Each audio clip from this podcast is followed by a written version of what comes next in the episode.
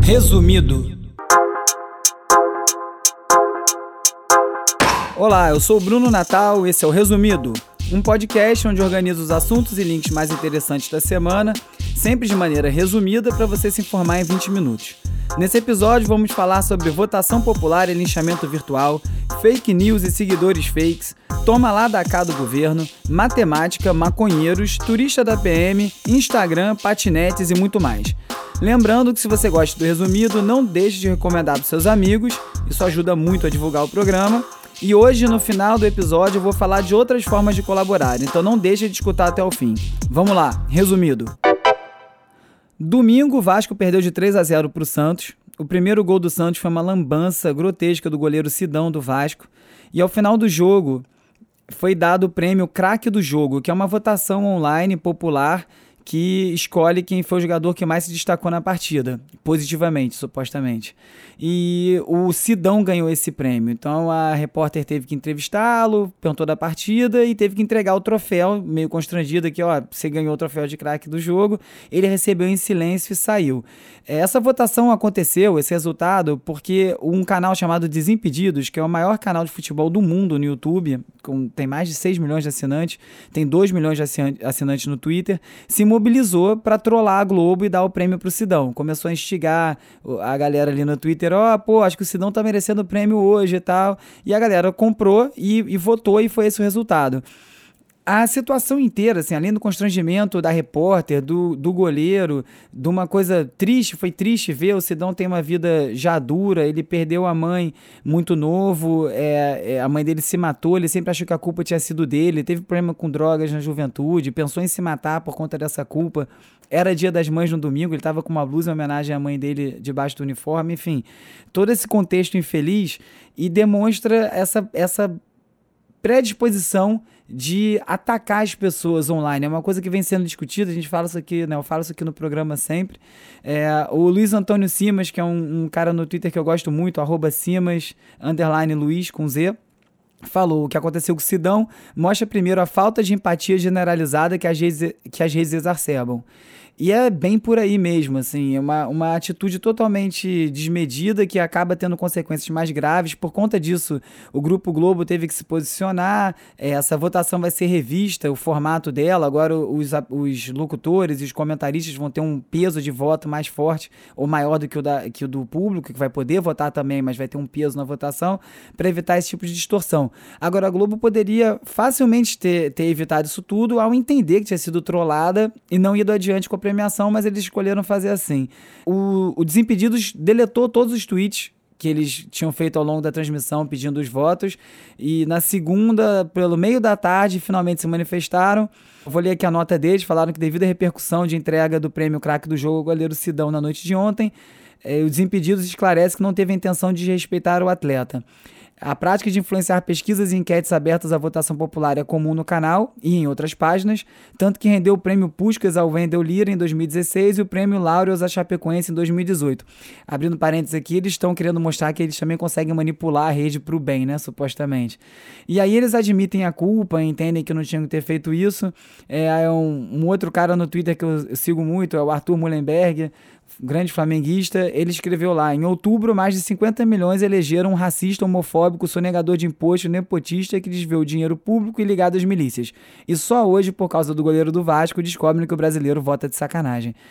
É uma combinação de coisas, né? Tanto esse comportamento não é uma surpresa, quanto vamos dizer, a índole de quem está ali votando, essa maldade que está tão presente na rede, a gente vem comentando sempre, bastante textos vindo sobre isso, mais um grande exemplo de como as coisas estão totalmente fora do prumo. Vamos ver se essa solução da Globo dá jeito nisso. Ainda no assunto tecnologia, redes e alcance, foi feita uma pesquisa em cima do perfil do Bolsonaro que comprovou que 60%, quase 61% dos seguidores dele são fake. Ele tem 4 milhões de seguidores, 2 milhões e 100 mil tem todas as características de um, de um perfil fake. É, não tem foto de perfil, não está tá em outras línguas, né? não fala português, não são ativos, não seguem ninguém. E isso mostra a força que, que se constrói online de maneira falsa. Então começa a tirar aquilo ali como uma verdade absoluta, como se fosse medição de qualquer coisa, quando não é.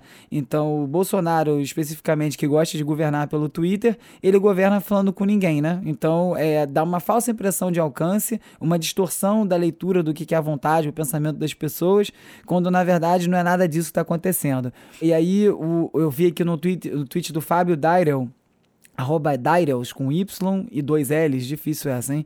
É a mensagem do professor da Universidade Federal de Minas, o Fabrício Benevuto, que faz um, um, um, artigo, uma pesquisa enorme sobre fake news. Ele disse aqui sobre o WhatsApp dele nos últimos dias, como estava inundado de meme e imagens contra, contra, as universidades federais. Aí apareceu monografia, dissertação, efe, é, eventos sendo ridicularizados, foto de gente pelada, e ele estava falando como isso claramente é um, um esforço orquestrado, né? trabalho de profissional para tentar distorcer a discussão. É um perigo cada vez mais claro, né? Que ele é real, ele já é real desde que se elegeu o Trump, desde que se elegeu o Bolsonaro, a força que essas redes vêm tendo. A Folha inaugurou um projeto novo também, é, que mapeou a posição ideológica de mil influenciadores no Twitter. Então, o que eles fizeram foi acompanhar os tweets das pessoas que seguem esses tweets de influenciadores. E a partir do comportamento, do tipo de discurso dos seus seguidores, eles conseguiram botar esses perfis nos espectros de esquerda, direita e centro, é, extrema direita e extrema esquerda. É, por esse estudo, Olavo de Carvalho bateu lá na extrema direita, é, o que alguns contrariam, mas enfim, foi o resultado do estudo. E mostra um pouco como é que essa divulgação e a propagação desses discursos de cada corrente ideológica se dá pelo Twitter. Então, na verdade, muitas vezes o próprio autor dos tweets não tem a tendência demonstrada no resultado da pesquisa. Ele pode se ver mais como esquerda e está saindo como centro-esquerda, porque é quem ouve ele. Então a distorção vai se dando em várias camadas, desde o volume da representatividade, por quanto está quem está ouvindo e quem está devolvendo. É, aqui no podcast, por exemplo, eu que venho de blog há 15 anos, tenho o hábito de conseguir ver de onde estão vindo meus leitores, qual é o movimento é, diário de cada uma dessas pessoas. Havia a caixa de comentários onde tinha troca. Alguns leitores eu conheci na vida real, no mundo real, outras vezes. E aqui no podcast é uma caixa preta. Eu sei os números de maneira absoluta, agora não sei onde vocês estão, não sei, não tem uma troca, né? Não consigo falar com vocês, a não ser que vocês me mandem e-mail no falaurb.gmail ou falem comigo no arroba Urbi no Twitter, mas de maneira geral eu falo, vocês ouvem, e, e, não tem essa troca, não tem uma coisa muito clara do perfil de quem está ouvindo. Então eu posso estar falando com o público, quer dizer, achando que estou falando com o público e estou falando com outro, né? O Bolsonaro, essa semana, disse que vai indicar o Sérgio Moro para o Supremo Tribunal Federal, para o STF. Muitos dizem que esse é o grande objetivo do Moro, é ter uma vaga no STF. Essa vaga deve se abrir em novembro do ano que vem, quando se aposenta o Celso de Mello. E o, o, grande problema dessa, dessa, desse anúncio foi que o Bolsonaro falou que foi parte do compromisso que ele tinha com o Moro. Enfim, veio uma discussão muito longa, né, de quando, desde quando o Moro aceitou a cadeira do Ministério da Justiça sobre qual era a real intenção dele com isso. Muitas pessoas disseram que a real intenção era essa vaga. E pegou bem mal esse comentário do Bolsonaro, porque dá uma ideia de uma certa negociata. O Bolsonaro, na, o, desculpa, o, o Moro, na segunda-feira, já deu uma entrevista negando que tenha tido essa intenção, que ele não teve nenhum acordo, não fez nenhuma barganha para aceitar o cargo de ministro da Justiça. Para mim, só o fato de ele se manifestar e tentar responder já diz alguma coisa. Agora, o mais interessante é que nesse pacote anticorrupção do, do Moro, que por si só, por essência, né, pacote anticorrupção são as leis que a gente já tem, mas enfim, ele quer aí alterar uma série de leis. E um dos pontos dessa proposta, a 29 medida, para ser mais preciso, proíbe a indicação à STF de quem tenha, nos quatro anos anteriores, ocupado mandato eletivo federal ou cargo de Procurador-Geral da República, Advogado-Geral da União ou Ministro do Estado. Então, o Moro aí nessa sanha acabou metendo o pé pelas mãos e se o pacote dele passar, ele está impedido de ser é, ministro do STF. Se isso vai ser cumprido ou não é uma outra história, né? Afinal, na, no mundo dos ministros do Bolsonaro, tudo acontece. O ministro da Educação essa semana foi explicar os cortes na universidade num live do Facebook, acompanhado do Bolsonaro, para explicar o corte de 30% nas universidades, de 35%. Ele pegou 100 bombons e botou na mesa e falou que o corte era equivalente a 3 bombons e meio. Então, o nosso grande ministro da Educação não consegue fazer conta. Ele deveria ter pego 35 bombons, ele pegou 3,5 e foi ao ar com isso. É triste a situação que se encontra o país na mão dessas pessoas. O Bolsonaro, após assinar o seu decreto que vai liberar, potencialmente liberar arma para mais de 20 milhões de brasileiros, no mínimo, foi na, na rádio, deu uma entrevista e falou que ele também defende o excludente de ilicitude para cidadão comum em vias públicas. Explicando, o excludente de, de ilicitude é aquele dispositivo que dá aos PMs a prerrogativa de matar alguém e dizer que era parte do trabalho, ele não precisa ser julgado criminalmente por aquele crime. Ele estava sob pressão ou a outra pessoa é, representava uma ameaça, ainda que não possa comprovar. Ele quer levar isso adiante para o cidadão comum. A institucionalização do Bang Bang é uma coisa muito perigosa mesmo, mas enfim, está aí a caminho de acontecer. O ministro da, da Economia outra pasta polêmica com a reforma da Previdência, essa discussão toda, também está tentando diminuir o número de perguntas e o número de pessoas que vão estar trabalhando no censo de 2020. O que o pessoal do IBGE diz é que a aplicação do questionário completo da pesquisa, que tem 112 perguntas e foi considerado excessivo pelo ministro Paulo Guedes, leva 21 minutos. O Paulo Guedes diz que não precisa tanta pergunta, ou seja, é um caso raro de ministro da Economia que prefere ter menos dados para tomar sua decisão. Para completar essa voltinha pelos ministros, Ricardo Salles, um dos meus favoritos, né, ministro do Meio Ambiente, numa atitude típica do menino de 14 anos de idade, nesse fim de semana postou a seguinte coisa no Twitter: e os protestos continuam e reticências. E aí ele botou um vídeo de uns rastafares fumando maconha no meio do mato, fazendo, falando frases de ah, isso é só uma planta. Qual o objetivo dele? Ele está querendo fazer uma chacota que todo mundo está protestando contra o meio ambiente, os cortes absurdos que têm sido feitos, é um bando de maconheiro.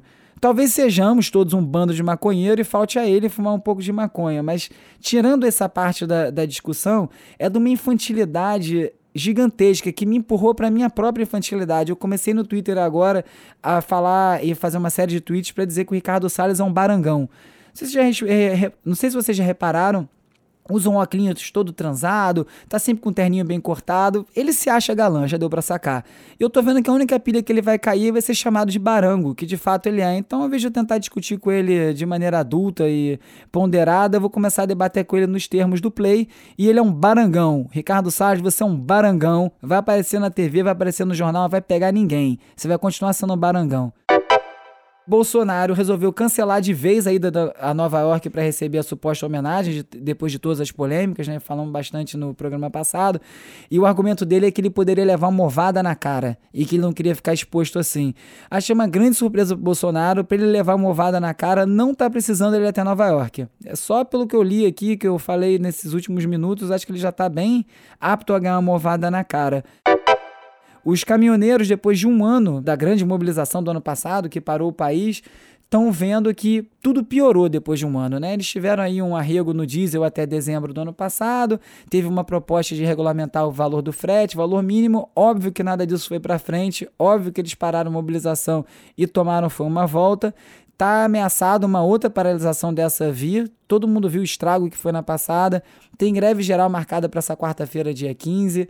Então tem bastante coisa começando a se movimentar, ainda bem, porque independente do seu posicionamento político, da sua tendência ideológica, o que não pode acontecer, eu repito isso aqui várias vezes, é não ter um contraponto, não ter discussão, não ter oposição. Então é importante que as pessoas se colocam, principalmente quem está sendo lanhado por isso tudo. Trazendo a notícia aqui do universo Bolsonaro para o universo Witzel, vamos ficar aqui no nosso Rio de Janeiro. Os PMs aí fizeram uma viagem de trabalho à Europa, supostamente para fazer pesquisa de armamentos não letais. Foram para a França todos com suas respectivas noivas, namoradas e não sei o que mais, fizeram propostas de casamento no alto da Torre Eiffel. A PM se defende dizendo que eles pagaram do próprio bolso a viagem com as suas respectivas. Agora, era esse o objetivo da viagem? É isso que a gente está gastando dinheiro? Para o cara ficar um tempinho fazendo pesquisa e o outro tempinho namorando? Isso não me parece muito uma viagem de trabalho, não. Em outra nota aqui no Rio, meu grande assunto favorito aí, o único assunto capaz de me tirar a atenção da bicicleta alugada são os patinetes elétricos.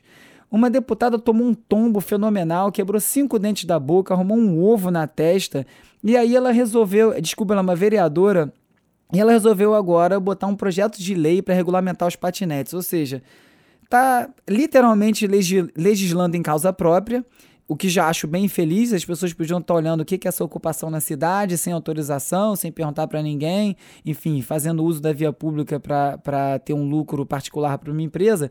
E ela diz dentro da, da proposta dela é, é, regulamentar o uso do capacete. Agora eu te pergunto: precisa de uma lei para você botar um capacete e não cair de cara no chão? Porque eu olho daquele patinete e já não me animo a subir. Se eu subir sem capacete e enfiar o coco no chão, parece que procurei aquilo, não? Eu não ando de bicicleta sem capacete cacete e ninguém precisou me mandar botar.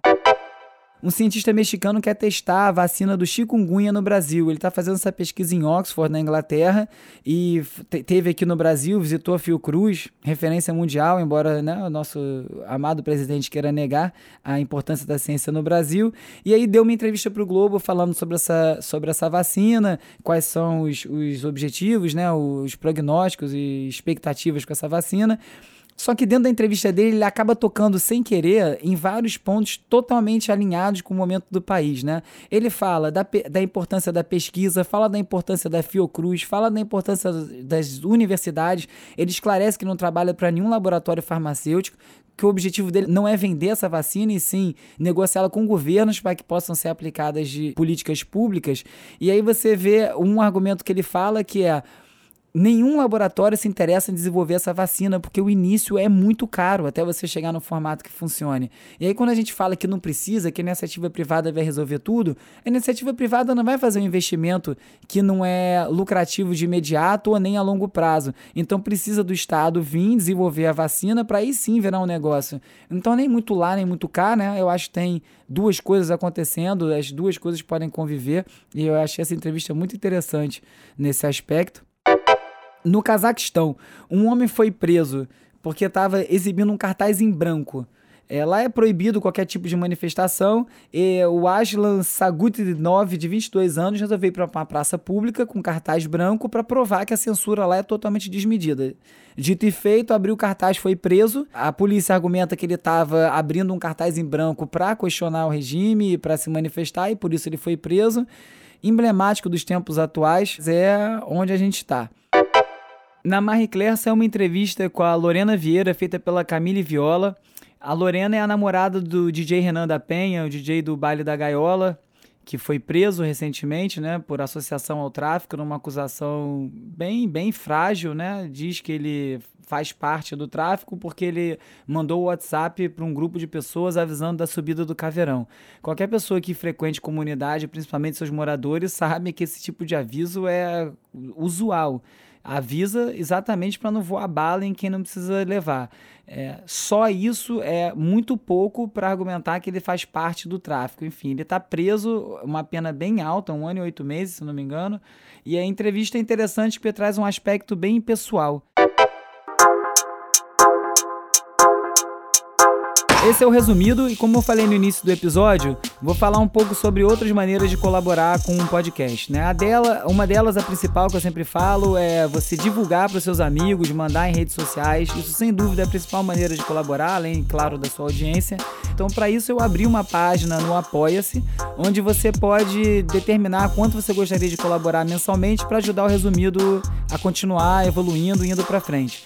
Esse programa eu faço ele em casa a maior parte das vezes, mas outras vezes não. Hoje mesmo eu tô gravando num estúdio, tem custo de, de técnico, eu quero investir no microfone melhor, gostaria de fazer mais episódios por semana, fazer entrevistas que envolvem deslocamento, enfim. O programa sempre vai ser gratuito, o conteúdo vai estar disponível para todos, isso é uma coisa que eu acredito. Então o site é apoia.se resumido, lá tem várias opções, explica as recompensas. Como sempre, após esse episódio, todos os links vão estar lá no meu blog, urb, www.urbe.cc. Isso vai virar um newsletter exclusivo para os assinantes em breve, além de outros benefícios. É, quem quiser falar comigo, estou no falaurb.gmail.com ou no Twitter, arroba urb. Semana que vem tem mais. Resumido. Resumido. Resumido.